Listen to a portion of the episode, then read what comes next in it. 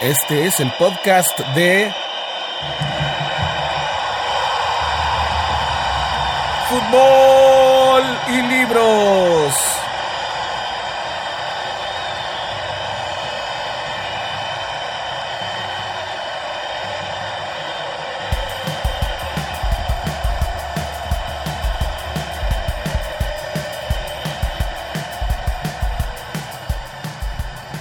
Muy buen día o buenas noches, no importa cuándo estén escuchando este descargable. Estamos en el podcast de Fútbol y Libros. Estoy muy contento otra vez de estar a la distancia con mi querido amigo Miguel Ángel Avilés. ¿Cómo estás? Muy bien, Rafa, aquí andamos eh, con todo, con toda la actitud, iniciando una nueva semana y pues con, con varios temas que queremos compartir con todos ustedes. Sí, así es, estamos muy contentos, gracias por escucharnos. Pues la pandemia nos ha dejado, nos ha dado la oportunidad de hacer muchos recuerdos, ¿no? Y, además era un año, este iba a ser de por sí ya un año de muchas conmemoraciones especiales, pero ahora se viven incluso de manera todavía más especial porque como no no hay salidas, la gente está mayormente en casa y todo eso, entonces la nostalgia como que se potencializa todavía un poquito más, ¿no? También esa búsqueda de, de, de generar contenido, ¿no? Que al no haber nota o, o, no haber partidos, uno le rasca, ¿no? Para poder, en algunos casos se nota lo forzado de, lo, de los textos, ¿no? Sí, bueno, hay, hay, hay esfuerzos que aunque parezcan interesantes, sí estuvo pues raro, ¿no? Como aquel partido que armaron, ¿no? Entre el gran partido de Chivas y Américas, le ganaron el clásico de la historia, ¿no? ¿Cómo fue eso? Sí, vi un, vi un pedazo bastante extenso. La verdad es que lo sorprendente es cómo te pone a pensar en lo que se dedicaron a armarlo. Armaron un partido de todos los partidos importantes de, de Chivas y América a lo largo de toda la historia. Entonces, haz de cuenta que, por ejemplo, si, no sé, Héctor Reynoso estaba corriendo por la banda izquierda, de repente cortaban y era este Tomás Balcázar. En la misma región de la cancha, dando un centro, y entonces el que cabeceaba era Omar Bravo, por ejemplo, ¿no? Ah, ya, ya, ya. Y entonces ya si ese era gol, pues lo, lo contaban. Así todo el partido. Entonces brincabas de épocas y ellos lo que, lo que intentaron hacer, y creo que lo lograron dar una narrativa de un solo partido a partir de todos los demás, pero sí te pone a pensar en, ¿tienen el tiempo de hacer esto? No, está padre, me acuerdo mucho del anuncio este de Adidas que se llama José Más 10, donde están, eh, pues, seguro te acuerdas, en una cascarita y, y, el niño empieza a llamar a jugadores profesionales, ¿no? Y en una de esas, Zidane le dice al chavito, llama a Platini. Ándale, sí, exactamente. Platini, Beckenbauer, varios jugadores. Sí, exactamente. O sea, entonces tienes la oportunidad de ver a los ídolos de tu equipo. Bueno, si le vas a la América o a, a Guadalajara. Y yo creo que la intención era también ver así, ¿no? Casi todo México está polarizado así, ¿no? Es, aunque le vayas a otro equipo, eh, llegado ese partido, tomas tu, tu equipo, o sea, te, te sientas en una de las dos bandas pero sí te, sí te pone a pensar así como que eh, habríamos hecho esto si no hubiéramos estado confinados. Y ganó la América, supongo, ¿no? No, empataron. Fueron oh, 14 a 14. Órale. No, yo creo que iba a ser mucho. Que, También que, tele, que Televisa por, ajá, que Televisa por, por decir, ah, bueno, no, somos nosotros los que estamos haciendo esto, pues tiene que ganar el América. No, yo creo que el, que el ejercicio era, se trataba de eso, ¿no? De poner la, la, en, el, el, asunto en la balanza y de poner a, a, a, las aficiones de todos los equipos a disfrutar un poquito con ese ejercicio. Me gustó un poco más esto que la liga electrónica. Sí, bueno, bueno, también pasó en esta semana, eh, retransmitieron la final de Cruz, León Cruz Azul en TV Azteca. Wow, eso, no, eso sí me lo perdí. Estuvo muy divertido porque se esforzaban por eh, imagínate Luis García y Martinoli transmitiendo un partido en el 97, ¿no? O sea, había ahí algunas bromas que daba la cuestión esa temporal, ¿no? Como por ejemplo Sague diciendo, eh, hay una palabra que en un tiempo va a ser muy popular, eh, impresionante, ¿no? Yo, yo, creo que este jugador va a despegar y cosas así. Muy divertido, me gustó bastante. Wow, qué bueno. Y sí, bueno, a, a mí, a mí sí me late la, la onda de, de, esos cuates de, de Martinoli García, a partir de un tiempo. Creo que fue lo de Londres. Antes de lo de Londres no me gustaba mucho, pero creo que yo me di cuenta de que, hicieron un esfuerzo muy, muy, muy importante para cambiar su estilo, para adaptar su estilo a, ciertas cosas, quitarle ciertos detalles que no tenían mucho sentido, que no checaban muy bien con el público y a partir de entonces sí, para mí sí se volvió así como que lo, lo favorito en lo de la narración. Y bueno, pues este, Miguel, se cumplieron 50 años del que para muchos es el, ha sido el mejor mundial de toda la historia. México 70. México 70. ¿Por qué es el mejor mundial de toda la historia? ¿Por qué tantos lo dicen así? Dentro y fuera de México, ¿eh? No, no necesita ser eh, mexicano para opinar. Yo he visto estas opiniones en, en muchas personas, este, gente de, de, Alemania, gente de Brasil, gente de, de Italia, Este, bueno, claro, Brasil, Italia tiene que decirlo, pero no sé, ¿qué, qué, qué tuvo México 70 que lo convirtió en algo tan especial? Creo que es como el primer mundial que da la entrada a la modernidad y, al fútbol que conocemos hoy en día, ¿no? Primero por la transmisión a color, ¿no? Creo que es el primer mundial que se transmite a muchos países a color y, da también el paso al juego con tarjetas de amonestación expulsión, pero sobre todo también la cantidad de figuras que, que, se reúnen en esta justa en México, ¿no? Hablamos de Teófilo Cubillas, de Pelé, de Uwe Seller, de Franz Beckenbauer, Mazurkiewicz, el portero uruguayo, hablamos de la selección italiana como tal, que, que disputa el partido del siglo contra Brasil, o sea, creo que se reúnen muchos ingredientes para, para considerarlo así, además de la estética, ¿no? Creo que la estética marca una tendencia gráfica que sale de la cancha y sale del evento y se instala para, para muchas cuestiones. Adidas toma muchos elementos de esa estética y, los mantiene hasta ahora, ¿no? Incluso. Sí, y hablando de Adidas, es la primera vez que hay un balón, creo, ¿no? Hay un balón especialmente eh, preparado para, para, para, el mundial. Diseña uno, le pone un nombre en específico. El Telstar, exactamente, que, que, va a estar un par de mundiales más, ¿no? Creo todavía. Sí, sí. Sí, definitivamente la estética. Bueno, es difícil rastrear con tanta, eh, con tanto detalle los mundiales antes de 1970, pero sí parece ser como que es el primer gran mundial, incluso a nivel turístico, como México como un destino turístico por el mundial, ¿no? O sea, el, el turismo de mundiales, no sé qué tanto existía antes eh, y, hasta dónde podía llegar, cuál era el poder que, que, tiene, por ejemplo, ahora, ¿no? La derrama en los, en los lugares donde hay justas mundialistas y parece ser que todo comenzó en, México 70, eh, los festejos, como tú dices, todo lo visual, este, los globos, la fiesta, la calle y sí, definitivamente tiene también mucho que ver que el, el fútbol se estaba reinventando como en, en su transmisión ya a color. Te imaginas el guamazo que era, ¿no? O sea, de repente ahora sí va a ser todo a color ves los colores de tu selección con toda brillantez pasando ahí en la televisión, este sistema de las tarjetas que está basado en el asunto de los semáforos y que durante el Mundial solamente se utilizaron amarillas porque no hubo ningún expulsado en todo el torneo. Sí, y bueno, la Copa Mundial anterior fue Inglaterra, la anterior había sido, había sido Chile, que había sido golpeada por el terremoto y no se había dado como esa, esa posibilidad de, también una, una situación mundial tranquila para poder disfrutar un evento sin complicaciones, porque el referente anterior mexicano fue los Juegos Olímpicos del 68 también, un evento innovador porque se transmitió a muchos países del mundo y creo que también hubo algunas transmisiones a color, pero el Mundial como tal, México 70, pues es esa parte, esa entrada la comercialización de un evento que todo el mundo está siguiendo y esperando, ¿no? Sí, y además, fíjate, ya hemos mencionado muchas primeras veces, ¿no? O sea, es un Mundial de primeras veces. También otra primera vez era justo que el país eh, donde estaba la ciudad que había alojado los Juegos Olímpicos, no había pasado que inmediatamente después, es decir, dos años después, alojara un torneo de, la Copa Mundial de Fútbol. También aquí es la primera vez. En ese tiempo nadie sabía que se iba a convertir también en la primera vez que eh, un país alojara dos veces el, el Mundial lo cual iba a pasar 16 años después. Exacto, cuando también, bueno, Colombia no pudo eh, organizar la Copa del Mundo y México alzó la mano, ¿no? Sí, y, y, también no le fue no le fue exactamente como en el plan porque se atravesó también el terremoto, ¿no? Que estuvo también a punto de, de estropear ese plan. Claro, y son significativos los mundiales en México por esta cuestión de darle el triunfo a, a los jugadores que en ese momento eran los, los, máximos representantes del deporte, ¿no? De este deporte que era Pelé en el 70 y Maradona en el 86, ¿no? Pero que además se, se vuelve la discusión de, no, no son nada más los, los jugadores que están en su mejor momento en esos, en esos dos mundiales, sino que de alguna manera, y no sé si haya tenido que ver con el lugar donde se hizo el mundial o el, mundial en sí nada más, pero es la gran discusión entre quiénes son los mejores de la historia. Es, decir, ¿es Pelé o es Maradona? Y, parece que ahí se acaba la, eh, o sea, la, final está entre ellos. Nadie más se mete allí a, a, a reclamar un, un, lugar, a pesar de que hay nombres increíbles, este, con, con trayectorias y con talentos este, impresionantes, pero creo que parece que la discusión es esa, ¿no? Es Pelé, que, que, vino y triunfó en 70, o Maradona, que vino y alzó la copa aquí en 86 también. Que también este mundial del, del 86 trajo pues, selecciones muy interesantes, ¿no? Está España con, con Butragueño, ese partido en Querétaro donde marca varios goles, Bélgica, eh, Bulgaria. Dinamarca. Platini estuvo por acá en el Jalisco. Había también sorpresas a nivel político, ¿no? Mismo Irak, que llegó a jugar en el grupo de México. Exacto. El equipo de Bélgica no venía, este, no, tampoco no, no era ninguna perita en dulce, ¿eh? venía con, como con amplias posibilidades. La selección italiana también venía en un gran momento. Exacto, de, Bélgica me acuerdo mucho de Enzo Schifo y de Piaf, el portero. Finalmente Bélgica queda en cuarto lugar, dejando un buen sabor de boca junto a Francia, ¿no? Y todos tuvieron una relación interesante con México. Después de, de 86 hubo algunos este, jugadores que hicieron cosas aquí.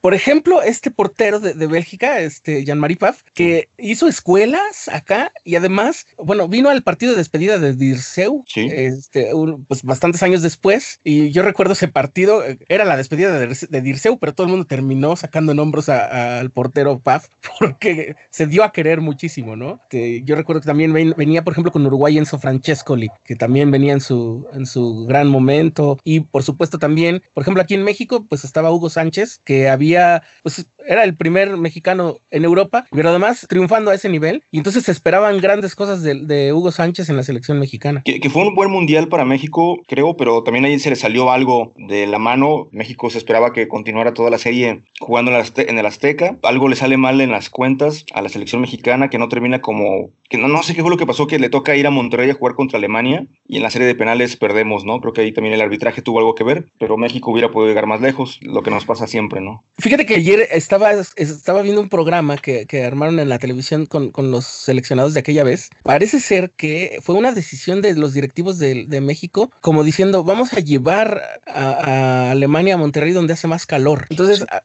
a la mera hora, no sé, no sé si fue una decisión de organización o, una decisión, o sea, de organización por el estilo del reglamento o algo así, o si fue una decisión de la organización a nivel del capricho de, ah, o la improvisación, ¿no? Como querer añadir un punto más a favor. Y este, porque dice Fernando Quirarte, dice, no, yo, dice, nosotros pensábamos que el calor iba a terminar con los alemanes, dice, pero ya iba, faltaban 10 minutos para que acabara el partido y yo los veía enteros y yo la verdad ya estaba bastante tronado. Tiene razón. Esto que pasó fue en México 70, de hecho. México tenía que acabar en primer lugar para poder jugar en el Azteca, pero queda en segundo. Unión Soviética primero. Unión Soviética juega en la Ciudad de México contra Uruguay, pierde y México le toca ir a Italia contra a Toluca contra Italia y pues ahí nos va mal, nos meten 4-1, ¿no? A pesar de que iniciamos ganando con este gol de la Calaca González. Sí, México empieza ganando, ¿no? Que, es una historia que se, se va a repetir varias veces después Alemania, ¿no? En, en Francia 98. Sí, este, claro. Luis Hernández abre el marcador, ¿no? Este, en uno de esos, un gol de hambre, ¿no? De esos que terminas con sangre metiéndola y por fin. Pero pues Alemania hace sus ajustes y, y en dos contragolpes casi idénticos, ¿no? De hecho, ahí hubo errores en las decisiones porque era la puente del técnico se le ocurre subir a Claudio Suárez a la media cancha y deja de defensa central a, Raúl Rodrigo Lara, y es a quien se le va los balones. Primero se le va un balón entre las piernas que remata sí. y el segundo es un remate que le gana a Oliver Bierhoff en la, por arriba, ¿no? Sí, sí, Queda ese saborcito mal de boca, decir, bueno, si Claudio se hubiera quedado abajo, no le ganan esos balones, ¿no? Sí, definitivamente las, decisiones, pero bueno, volvamos otra vez a, a 70 y a 86, que fueron pues mundiales muy significativos. Hablando de Maradona, por ejemplo, eh, sí, sí era notable, era destacable. Yo no sé si he visto a Messi tomar tomar la, las riendas de su equipo como, como Maradona hizo con el, con el Argentina de aquella vez? Bueno, este, también yo creo que la historia es injusta porque Messi yo creo que sí se echó al hombro al equipo, pero la, gente no toma en cuenta los, las fallas que tuvo Higuaín en tres partidos decisivos, ¿no? O sea, la, verdad, si, si Pipito hubiera metido esos, esos, esos goles, pues hubiera sido diferente la historia. Argentina sería otra vez campeón del mundo y hubiera sido también este campeón de la Copa América, ¿no? Bueno, tomemos en cuenta que cómo llegó también Argentina Argentina ha sido inestable, ¿no? ¿Cómo llegó Argentina a la Copa del Mundo del 86? En el último, en una, jugada con este, este gol de Gareca, ¿no? Que hace que pase y que pueda hacer, como pasó también en el 94, ¿no? O Colombia va y los humilla en el Monumental y en el repechaje contra Australia consigue su pase, ¿no? O sea, Argentina tampoco está con, o sin Messi no ha sido tan regular tampoco, ¿no? Sí, no, no, no. Eh, es, es, en ese sentido sí es un equipo muy latinoamericano, ¿no? Es, este, es, es, de mucha inspiración, de mucha garra, de mucha enjundia. Uruguay es así, Chile también es así. Eh, México ha sido así, le ha faltado un poquito para rascar la última parte, pero, pero sí, es, es, son equipos de mucha, de, de mucha inspiración y de mucho corazón y, no tanto del, no tanto de planeación, no son tanto de partitura como son, por ejemplo, Alemania o, Inglaterra que ha llegado a ser, o, Francia que, ha llegado a jugar mundiales que, y que a veces también se casa tanto con la partitura que justamente ahí está el error, ¿no? Eh, sí, este fue, fue un mundial que dio también ese tipo de, de, sorpresas, de, de, momentos tan, tan intensos. Eh, hablabas hace rato, por ejemplo, de, aquella goleada de España, pero también está la goleada de Dinamarca, ¿no? y, le, iba, le iba a pasar tiempo después a España, que empezó su participación mundialista con una Holanda que lo, que lo acribilló y en ese mismo mundial se repuso y fue campeón, ¿no? Exacto. Y bueno, a partir de, esta experiencia de, Argentina en el 86 y de Maradona particularmente, salió un libro en el 2016, a 30 años de, la Copa del Mundo, en el que Maradona retrata y habla sobre lo que sucede, ¿no? México 86, así ganamos la Copa, mi Mundial, mi verdad. Un libro escrito por Diego Armando Maradona, publicado por, por Random House. Pues bueno, sería increíblemente interesante acercarse a un libro porque casi todo el tiempo lo que hacemos con Maradona, o sea, los medios, es acercarse con él y preguntarle y entonces recibir las cosas como esté, en el estado de ánimo en que esté, a veces en el estado de salud en el que esté. Que a mí no me parece tampoco muy correcto hacer ese tipo de cuestiones que, generan burla, ¿no? Sí, exacto. O sea, pero mira, te digo, a, final de cuentas, Argentina que siempre ha tratado de, destacarse en, muchos ámbitos, sobre todo de la sensibilidad y del, y del carácter, eh, termina otra vez sacando la sangre latinoamericana. También esto es, como dices, no, no es que me guste, pero también esto es un rasgo muy, muy hispano, muy, muy del, no sé si sea exactamente de la cultura mestiza o que venga de, de España, pero también está esto de así como que darle con palo a todo y, no tomar en serio completamente nada. Pero ese es justamente creo que la importancia de un libro como ese. No estás, no estás metiéndole, no estás insistiéndole allí en, vivo, ni, ni molestándolo, ni picoteándolo con el micrófono, ni nada, sino que estás este, sentándote a escuchar, digamos, o sea, leer este, su historia que está contándola ya con la serenidad de, de, pues, que requiere ponerse a contarla con, con, con, la intención de que se publique en un libro. No sé, no sé cuál sea, haya, haya, sido la técnica, si él mismo con su mano se puso a escribirlo en una máquina de escribir o a dictárselo a alguien. Bueno, ¿sabes cómo funciona esto de la sí, por supuesto. O sea, pero, pero incluso el mismo, claro, exactamente, pero el mismo, el mismo negro o el, o el, fantasma este, te, tiene que ir, te tiene que ir peloteando, ¿no? Te tiene que ir, tú le, te tiene que ir diciendo, mira, este, ahí te va este párrafo. Y entonces él te, te puede decir, sí, sí, pero no, no digas no digas eso porque yo no diría eso de tal persona, o sea, usa otra palabra. Es decir, sí tiene que estar por lo menos un poco al pendiente de lo que está diciendo y vale la pena, por ejemplo, acercarse a, esa lectura porque ya está un poco más serena, más fría. pensada, ¿no? Sí, exactamente. Más la, la, historia mejor, es la, creo que es la mejor forma de contar una historia por el esfuerzo que requiere, ¿no? Exacto, que este libro viene a complementar también uno que se publicó en el 2000, que seguramente conoces, Yo soy el Diego. Ese sí, sí. la biografía de Diego Armando Maradona, eh, que es un libro con muchos datos, con mucha, muchas cuestiones que, que aclara Maradona desde su infancia hasta lo que ha pasado lo que pasó pues en su carrera deportiva. Y bueno, eh, próximamente también saldrá un documento muy importante que este es, audiovisual, que es el documental de Maradona en, el, en Nápoles. Este, ya lo estamos esperando. Pero también me gustaría destacar otro libro que se llama Vivir en los medios, Maradona of the Record, publicado por la editorial argentina Marea Editorial, donde habla de, toda esta relación que ha tenido Maradona con los medios de comunicación durante su carrera como futbolista, ¿no? Un libro que, hace un recuento de, algunos momentos, cuando debuta la, época en Boca, en Barcelona, también el Nápoles, y los conflictos que hubo con algunas personas, ¿no? Pero todo visto desde la parte de los medios, que también es muy interesante, ¿no? Sí, sí, por supuesto, debe ser. Los medios, la verdad es que configuran configuran la vida de, los futbolistas, especialmente de los futbolistas que, alcanzan la gloria. Eh, no, no debe ser nada fácil. Eh, no es fácil ser Messi, por ejemplo, y no es fácil ser Ronaldo en realidad, ¿no? Eh, exacto, exacto. Y, además, por ejemplo, en, a, medida que avanza, a, medida que ha avanzado la tecnología, las estrellas nacen cada vez más jóvenes, ¿no? Entonces, yo recuerdo, yo todavía recuerdo cuando supe de un chiquillo Messi que creo que tenía 13 años, o sea, este, ya, ya se hablaba de él en la televisión, entonces no sé qué tan, qué tan justo es este, el trato que le damos a los que consideramos los ídolos, ¿no? Los dioses. Tenemos un caso en México, ¿no? Joao Malek, que estuvo involucrado en un accidente. Sí. Y que le decía que era la joya mexicana, ¿no? Sí, exacto. Y, y, y, ha pasado también con otros, aunque no se les ha dado seguimiento desde tan, desde tan temprana edad, pero por ejemplo, eh, yo recuerdo que Miguel, eh, este, el Piojo Herrera, hablaba en estos mismos términos sobre Diego Laines, ¿no? Ya ves que durante una temporada lo mantuvo un poquito más. Y, el Piojo tenía justamente el miedo de que esto fuera a pasar, ¿no? Por ejemplo, ¿dónde quedó la, momia González, ¿no? La momia Gómez. Espiricueta, toda esta generación que ganó la Copa del Mundo Sub-17 de 2011, ¿no? Sí, al mismo Carlos Fierro, aunque ha tenido continuidad y ha seguido jugando. Es el único de esa generación que sí pudo ser, pues así con, que, trascendió un poquito, ¿no? Pues bueno, es, triste porque es, una, es una generación que se corona y parece que nadie le, le, apuesta a todo eso. No, no, no, poco a poco los dejan que se apaguen. Sí, por ejemplo, de la selección del 2005 de Perú, Podemos decir que sí trascendió Héctor Moreno, Efraín Juárez, eh, podemos hablar un poco de Villaluz, de Giovanni Dos Santos y Carlos Vela, ¿no? Esqueda creo que está en el fútbol hindú, pero de la selección del 2011 podemos decir que, pues, nada, ¿dónde quedaron? ¿Dónde quedaron, sí? O sea, el único que medianamente hizo algo fue Carlos Fierro. Sí, exactamente, y los demás están extraviados, o sea, no, o, ya no juegan, por ejemplo, quizás, ¿no? Sí, precisamente, ¿no? Eh, ahí, no sé, este, quizás ahora, quizás en, ahí el tema también sea la estructura, como está hecho el fútbol nacional, porque yo no sé si, si en todos, por ejemplo, yo no sé si en Argentina descuidarían tanto a sus estrellas de lo que antes se llamaba la, la división infantil, en Brasil, por ejemplo, a Neymar,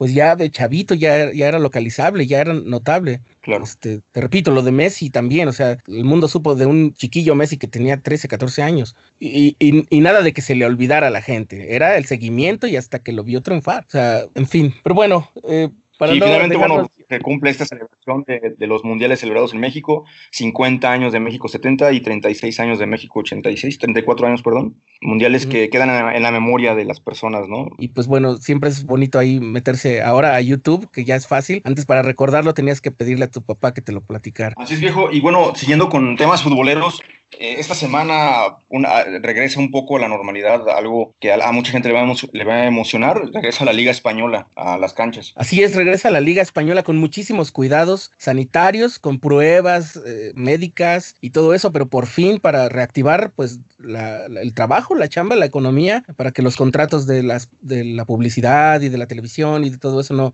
no se venga abajo y también para cuidar la salud de los jugadores en el otro aspecto, para que no se vayan enfriando tanto. Y pues por supuesto para cumplir los objetivos de la liga que es este terminar un torneo y, pues coronar un campeón y tratar de que el mundo gire con la con el máximo de nivel de normalidad que se vaya pudiendo y el primer partido que, va a ser este jueves. Exacto, es clásico. Sevilla contra Betis. Exactamente. Y ahí está, eh, tenemos involucrados desde México a Andrés Guardado y a Diego Laines. No sé si, si eh, ambos van a estar considerados, pero bueno, ahí está la temporada este, 2019-2020 de la Liga Española. ¿Cómo lo ves? Interesante, Sevilla me gusta. Este, es el tercero de la liga. No esperaba quizás tanto de Lopetegui después de la salida, como, como todo lo que pasó con el Madrid, pero está jugando bien. No va a ser campeón de liga pero va a alcanzar, este, ya está en la Champions y esperemos que pueda lograr con este equipo Lopetegui en, en esa competición. Por su parte, Betis no ha tenido una buena temporada como la anterior, ha, tenido bastantes caídas, pero lo que también busca el cuadro de guardado es eh, mejorar las posiciones y poder conseguir una plaza en Champions o en Europa League, ¿no? Hablando de Sevilla, siempre es un gran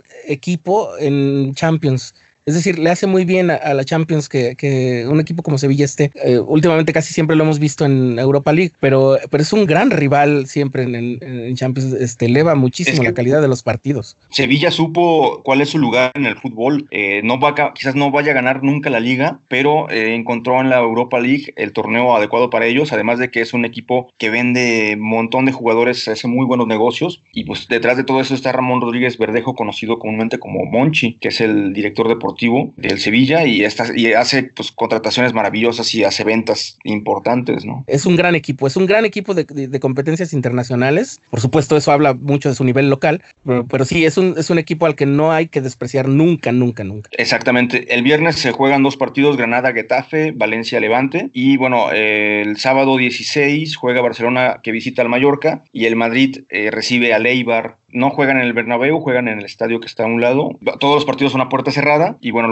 vamos a ver qué tal eh, los jugadores regresan a, competir en una pelea reñida por la liga entre Barcelona y Madrid. Está el Barcelona eh, lidera la liga a dos puntos del Madrid y creo que lo interesante o el morbo va a ser ver quién se corona campeón, ¿no? Un, morbo doble, porque sí, a ver quién, quién alcanza el título y en esta fecha ir, ir viendo, como nos pasó hace unas semanas con la liga alemana, ir viendo qué tal está, qué tal nos ha pegado, ¿no? O sea, qué tal les ha pegado a los, a los jugadores el aislamiento, qué tal se implementan las medidas de seguridad, qué tanto afecta la, la interacción adentro de la cancha, porque también este tipo de cosas luego suelen reinventar el, deporte, ¿no? Eh, claro. Y en fin, pues eh, será muy interesante. Pero falta algo más. Por otro lado, en el, en el extremo opuesto de la tabla, el Leganés del Vasco Aguirre no pierde la esperanza a pesar de que lo desmantelaron, le quitaron su, un delantero día que se fue al Barcelona, pero Aguirre le cambió la cara a Leganés, el equipo perdedor que tenía sin ganar tantos partidos. Le falta como ese puntito para despuntar. Quedan 11 partidos, quedan 11 jornadas. Leganés está a tres puntos de poder salir de la zona del descenso, que pelea directamente con Mallorca y con Celta de Vigo está a cuatro de Leibar y la esperanza de poder, de que Aguirre salve al equipo que es también de Madrid, pues está latente, ¿no? Ojalá lo haga. Me gusta cómo juega Leganés y sobre todo por este gran técnico mexicano, ¿no? Que tiene ya el, récord de más partidos dirigidos en Europa eh, como técnico no europeo que tenía Elenio Herrera, el director uruguayo que, dirigió al Inter de Milán. Wow, es un, es un gran récord. Y, es, un histórico, es... un histórico mundial este, el Vasco Aguirre. Recordemos la cara que le dio al, a los Asuna de España, viejo, entre el 2002 y el 2006. Sí, sí, sí, ahí estaba con Alfredo Tena, ¿no? Estaba con Alfredo Tena, lo metió a tercer puesto de la liga, un lugar al que jamás había llegado y jamás llegó otra vez. Sí, fue, fue, esa fue una época interesante porque se fueron muchos y triunfaron, ¿no? Este, Rafa Márquez, eh, Pavel Pardo, fue, fue más o menos esa, esa época, esa misma época, fue, creo que fue una, una etapa bastante, bastante dorada, yo diría tal vez, de a nivel de la exportación del, capital futbolístico, ¿no? Porque no nada más jugadores, sino en este caso Javier Aguirre que, se fue a, los Asuna y sí, exactamente, lo hizo, lo levantó pues como nunca. Y de ahí se fue al Madrid, de hecho fue técnico del Atlético de Madrid tres años, que también lo levantó mucho porque venía el Atleti de tener varias temporadas con capa caída y es después del relevo de Aguirre, pues es el Cholo Simeone, ¿no? Y pues bueno, el, el, resto ha sido como historia. Definitivamente ya no es un técnico así como al que le damos el chance, sino es al que vamos a buscar. Exacto. Y pues bueno, finalmente otra vez mis deseos de que Leganés pueda eh, tener esos puntos que le ayuden a salvarse del descenso y que tenga la oportunidad Aguirre para la próxima temporada de armar un buen equipo y pelear por lo que a lo que está acostumbrado él, ¿no? Por pelear en la punta de las tablas. Claro, claro, por supuesto. A ver qué tal. Pues bien, esto es lo que nos espera en el panorama futbolístico. Vamos a, eh, vamos a hablar rápidamente de lo que estamos leyendo. ¿Qué estás leyendo En nuestra sección de libros. ¿Qué estoy leyendo yo? Bueno, em, retomé una lectura de un, de un libro que salió el, año pasado, publicado por esta editorial española que se llama Páginas de Espuma, que dirige Juan Casamayor. Eh, es una editorial eh, dedicada a solo narrativa breve, es decir, cuentos este, o novelas muy, muy cortas Publica, por ejemplo, la obra de Ignacio Padilla, este, tiene a, también a Ignacio Solares por ahí. Últimamente ha estado interesado en autores latinoamericanos, pero particularmente en autoras. Y este es un libro de una escritora mexicana que... Eh, bueno, no sé, este, el mundo editorial, bueno, el mundo en general es muy injusto con las mujeres, pero eh, eh, en particular aquí yo creo que había faltado mucha, mucho reflector sobre alguien como Socorro Venegas, ahora quizás ya un poquito la justicia, la justicia le está llegando, porque ahora después de, por supuesto tiene que ver con toda su carrera, pero ha estado recogiendo los frutos no nada más de su triunfo por este libro, que se llama La memoria donde ardía, que es una colección de sus cuentos, pero también este recientemente, bueno, el año pasado fue puesta como la titular de la Dirección de Publicaciones y Fomento Editorial en la Universidad Nacional, en la UNAM. Y, bueno, e, ella escribe con una gran sensibilidad. Sus cuentos son sobre maternidad, sobre la niñez, pero son cuentos increíblemente duros y, dolorosos y abiertos, ¿no? Es sí arde. El asunto es que, mira, por ejemplo, hay una, hay un relato que del que ella muchas veces habla cuando, cuando presenta este libro. Hay un relato de, de, una chiquilla, una pequeñita, una niña que a la que su mamá manda todo el tiempo a la calle para que busque a su papá que está ebrio en la calle y que seguramente estará tirado por ahí afuera de una cantina o, o simplemente a media, a media calle, ¿no? En la banqueta.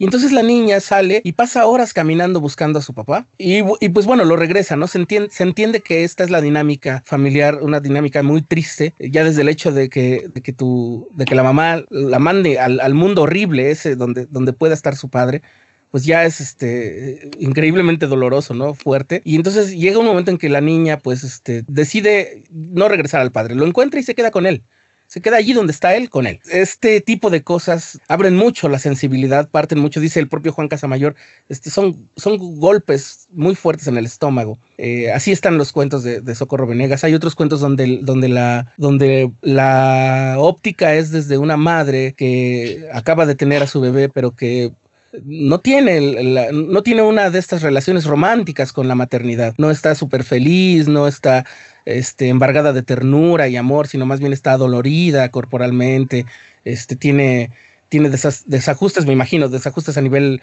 eh, hormonal y entonces está, eh, está, está, muy mal y entonces refleja todo su descontento. Este, son cosas de las que, por supuesto, ella lo dice con todo tino, no siempre se hablan, no todo el mundo tiene una relación tan tan idónea, tan ideal, tan platónica con, con, su realidad, especialmente como mujer, como madre, pero nadie dice lo que le está pasando.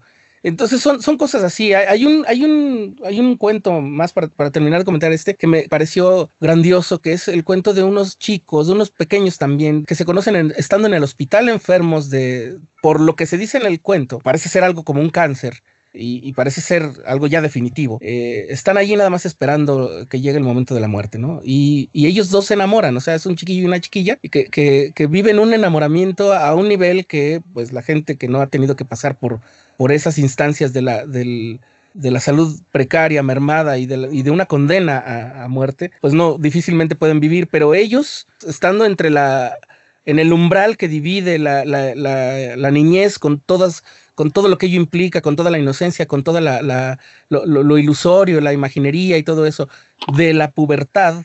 Que, te despierta a nuevas cosas, que, que, es el despertar sexual, que es el despertar amoroso y todo eso, ellos viven intensamente un enamoramiento que Socorro Venegas pues cuenta de una manera pues magistral y bueno, eh, en, un, en, un, plano tan insólito, ¿no? Como sería, por ejemplo, el fin del mundo, pero en este caso pues el fin del mundo se da en, en, el fin de las vidas de los dos, que está muy próximo. Y pues bueno, es una gran, yo considero que es una gran recomendación, es un libro breve, son unos 19 cuentos que están todos en menos de 106 páginas, y, pero de verdad se tiene que leer y lees un cuento y tienes que sentarte a digerirlo, no puedes continuar inmediatamente con el que sigue porque tienes que sobarte un poquito eh, los, los guamazos que te, que te deja Socorro Venegas. Y pues bueno, esa sería mi, mi recomendación el día de hoy. Oye, muy interesante. Bueno, nomás me gustaría mencionar de esta página, página de esta editorial, perdón, Páginas de Espuma, estas ediciones de cuentos que saca, tiene un volumen dedicado a Pessoa, tiene uno de cuentos completos de Henry James, cuentos completos ah, ¿sí? de Unamuno, tiene también en cuatro volúmenes a Chejo, tiene un libro muy bueno de ensayos sobre viaje de Stevenson, tiene cosas verdaderamente muy valiosas que deberíamos de acercarnos a, leer ¿eh? y, a conservar, de hecho. Y unas ediciones muy bonitas. ¿eh? Sí, sí, definitivamente. También ha publicado los cuentos completos de Poe. Bram Stoker. de Bram Stoker y de, sí, lo de Chekhov es notabilísimo, ¿no? Es una obra increíble. Y también de Emily Wharton, que es una este, autora eh, de la que se habla muy poco, pero es, este, es, increíble también. Sí, es una editorial interesante. También publican algo de ensayo. Este, quizás la marca sea que no publican novela, por ejemplo, eso, eh, eh, o pues, y poesía, este, pero y, esa, y, eso es lo raro, ¿no? Este, su éxito radica justamente en que no publica lo, lo, lo de narrativa extensa ni, ni poesía. Y, y, bueno, ahí está, este, también, también ha dado a conocer otros autores, ¿no? Ahí publica este, Samantha Schweblin, este... Osaki, eh, hay un libro de Arriaga. Sí, exactamente.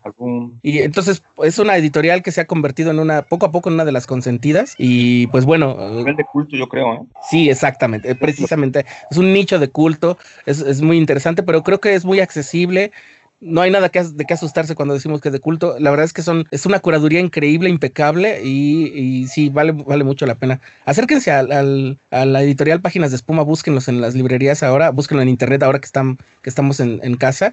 Eh, van a encontrarse cosas de verdad grandiosas. Así es. Y bueno, yo estoy leyendo eh, Hernán Cortés, Inventor de México, de Juan Miralles, una edición de Tusquets. Lo tenía guardado, lo había pedido este, por paquetería, me llegó hace unos meses y, por alguna razón me está inquietando ahorita la historia de México, particularmente esta parte de la conquista y de, de, los españoles primeros que llegaron para acá. Y el ejercicio que hace Juan Miralles es una, una, una cuestión muy interesante porque pone sobre la mesa todos los documentos que hay sobre la etapa de la vida de Cortés que se conoce que es de, cuando viene de, las expediciones que realiza hacia México, porque de su infancia se conoce muy poco, y tampoco, también poco de su juventud. Utiliza las cartas de relación que escribe él y otros documentos de otros cronistas, y vamos conociendo la personalidad de un, de, un personaje tan enigmático, pero tan importante para entender la historia de nuestro país, que es Hernán Cortés, justamente, ¿no? Es un, un, libro extenso, pero muy, muy bien narrado, muy bien contado, y me está gustando bastante. Pues genial, ahí está, sí, este, como que esta pandemia nos, nos, nos siente y nos después de, ponernos a angustiar y a tratar de, arreglar todos los asuntos rápido de trabajo y de todo lo demás, eh, nos devuelve a nuestros intereses más profundos, ¿no? Unos que, se nos había olvidado que teníamos, ¿no? Exactamente, sí. Pues bueno, ahí están las recomendaciones, este, pues, pues grandioso esto de, Hernán Cortés. Se suscitan increíbles discusiones, pero yo sí creo que no podemos ignorar que pues es, e, eso está en, la mitología de la creación de lo que se, de lo que conocemos como México, ¿no? Somos mexicanos y, o sea, no podemos simplemente decir, ah, es que somos indígenas, tampoco casi nadie se cree eso, y tampoco somos europeos, somos, somos México y eso inicia, si quitamos a Hernán Cortés de la ecuación, no tenemos en realidad una narrativa, tenemos que yo creo que tenemos que ir a buscarla también ahí. Exactamente. Y bueno, eh, a ver si, si, la gente alcanza a escuchar esto para que esté al pendiente. El viernes 12 va a haber una, un Facebook Live con Jorge Volpi a partir de su novela Un libro criminal, que ganó la Faguara hace un par de años. Eh, ah, va, también va a haber una charla con Liliana Bloom a partir de su libro Tristeza de los Cítricos, publicado por Páginas de Espuma el martes 16 de junio a las 5 y Mariana Fernanda, María Fernanda Ampuero, a partir de su libro Pelea de Gallos, también publicado por Páginas de Espuma, este jueves 18 de junio a las 5 de la tarde. Estaremos publicando todo esto en nuestras redes sociales para que la gente esté al pendiente. Claro, claro. Son, fíjate que estos dos libros, Liliana Bloom, que, recién este, publica con Páginas de Espuma, antes había tenido este, estos libros con Tusquets, que son El Monstruo, Pentápodo y Pandora. Está interesantísimo el asunto con Liliana Bloom. Acérquense a su obra de verdad. Y bueno, ahí hay un artículo en Fútbol y Libros que, que pusimos hace un tiempo en el que hablamos justamente de esta, este como pool de escritoras este, latinoamericanas que, que, ha estado descubriendo Juan Casamayor. María Fernanda Ampuero, su pelea de gallos es también una cosa brutal está Socorro Venegas, está Liliana Bloom, y ese artículo se llama La Liga de Campeonas de Páginas de Espuma. Acuerdo, les vamos a dejar por aquí, el, les vamos a dejar por aquí el, link para que vean por qué se tienen que acercar justamente a esto último que ha estado haciendo eh, Casamayor con su, con su equipo, con sus editores, este, y, bien, y también pues acercarse también por el otro lado a una novela criminal que a pesar de que no es el más reciente premio Alfaguara, en realidad pues, se ha convertido en un en un clásico casi instantáneo, ¿no? Claro. Y bueno, de hecho, podemos estar hablando todo el tiempo de, de Página de Espuma. Estos libros que publicó sobre Harold Bloom, el, canon del cuento, el canon del ensayo, el canon de la novela y el canon de los poemas, me parecen súper valiosos y súper importantes, ¿no? Sobre todo ahora que, que recién se nos fue. Exacto. La teoría literaria. Sí, ahí está la parte ensayística que publica Páginas de Espuma. Es infaltable, no puede, si quieres estar en la actualidad literaria, yo creo que sí tienes que pasar por al menos un buen ramillete de volúmenes de Páginas de Espuma. Vale la pena, no se van a arrepentir.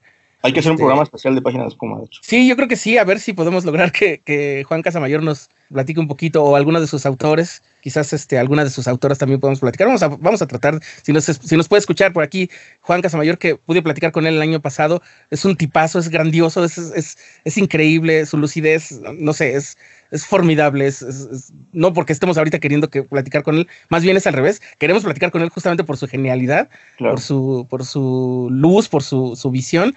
Y este, y pues bueno, sería, sería muy, muy lindo que pudiéramos platicar. Creo que entiendo bien que le gusta también el fútbol, por supuesto, él es, está allá en, en, España y pues muy poca gente se escapa de la pasión. Y por último, de mi parte, eh, el día de hoy se dio a conocer hace unas horas en la mañana que la Feria del Libro de Guadalajara, junto con el High Festival, eh, recibieron el premio Princesa de Asturias de Comunicación y Humanidades 2020 por la labor que hacen de difusión del conocimiento y de las artes. Un, galardón muy eh, merecido para estos festivales literarios que todos conocemos. Wow, pues considero que sí es muy merecido, pero, pero no deja de sorprender por lo inesperado. Los premios Princesa de Asturias son premios otorgados por, por élites académicas, eh, y cuando digo élites lo digo en el mejor de los sentidos. Claro, ahí el, eh, parte del jurado es el este señor ex presidente de la Academia de la Lengua, Víctor García de la Concha, ¿no?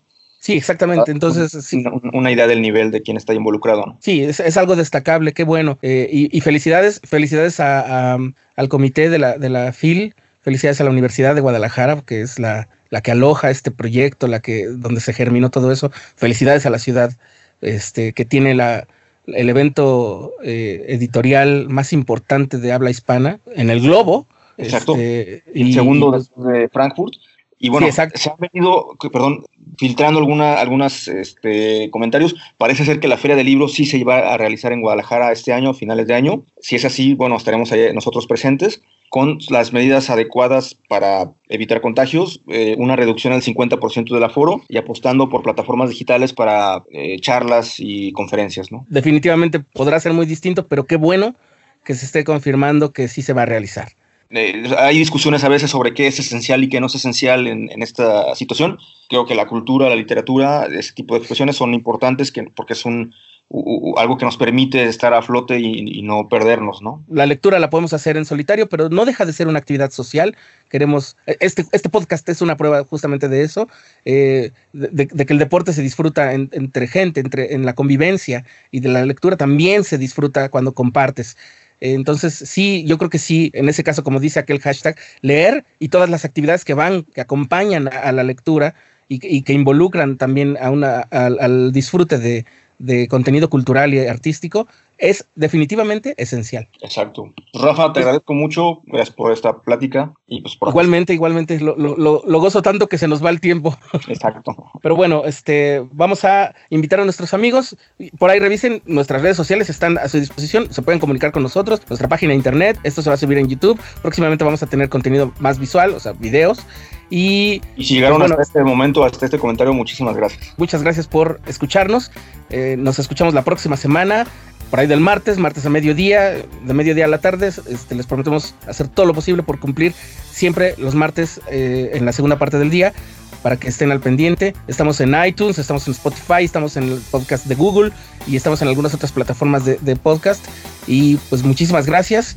Eh, no sé si tengas ya una última cosa. Pues de nuevo agradecerte a ti, viejo, y pues por acá estamos al pendiente de lo que suceda con los libros y con el fútbol. Perfectísimo. Entonces sigan leyendo, sigan ejercitándose, cuídense mucho y hasta la próxima.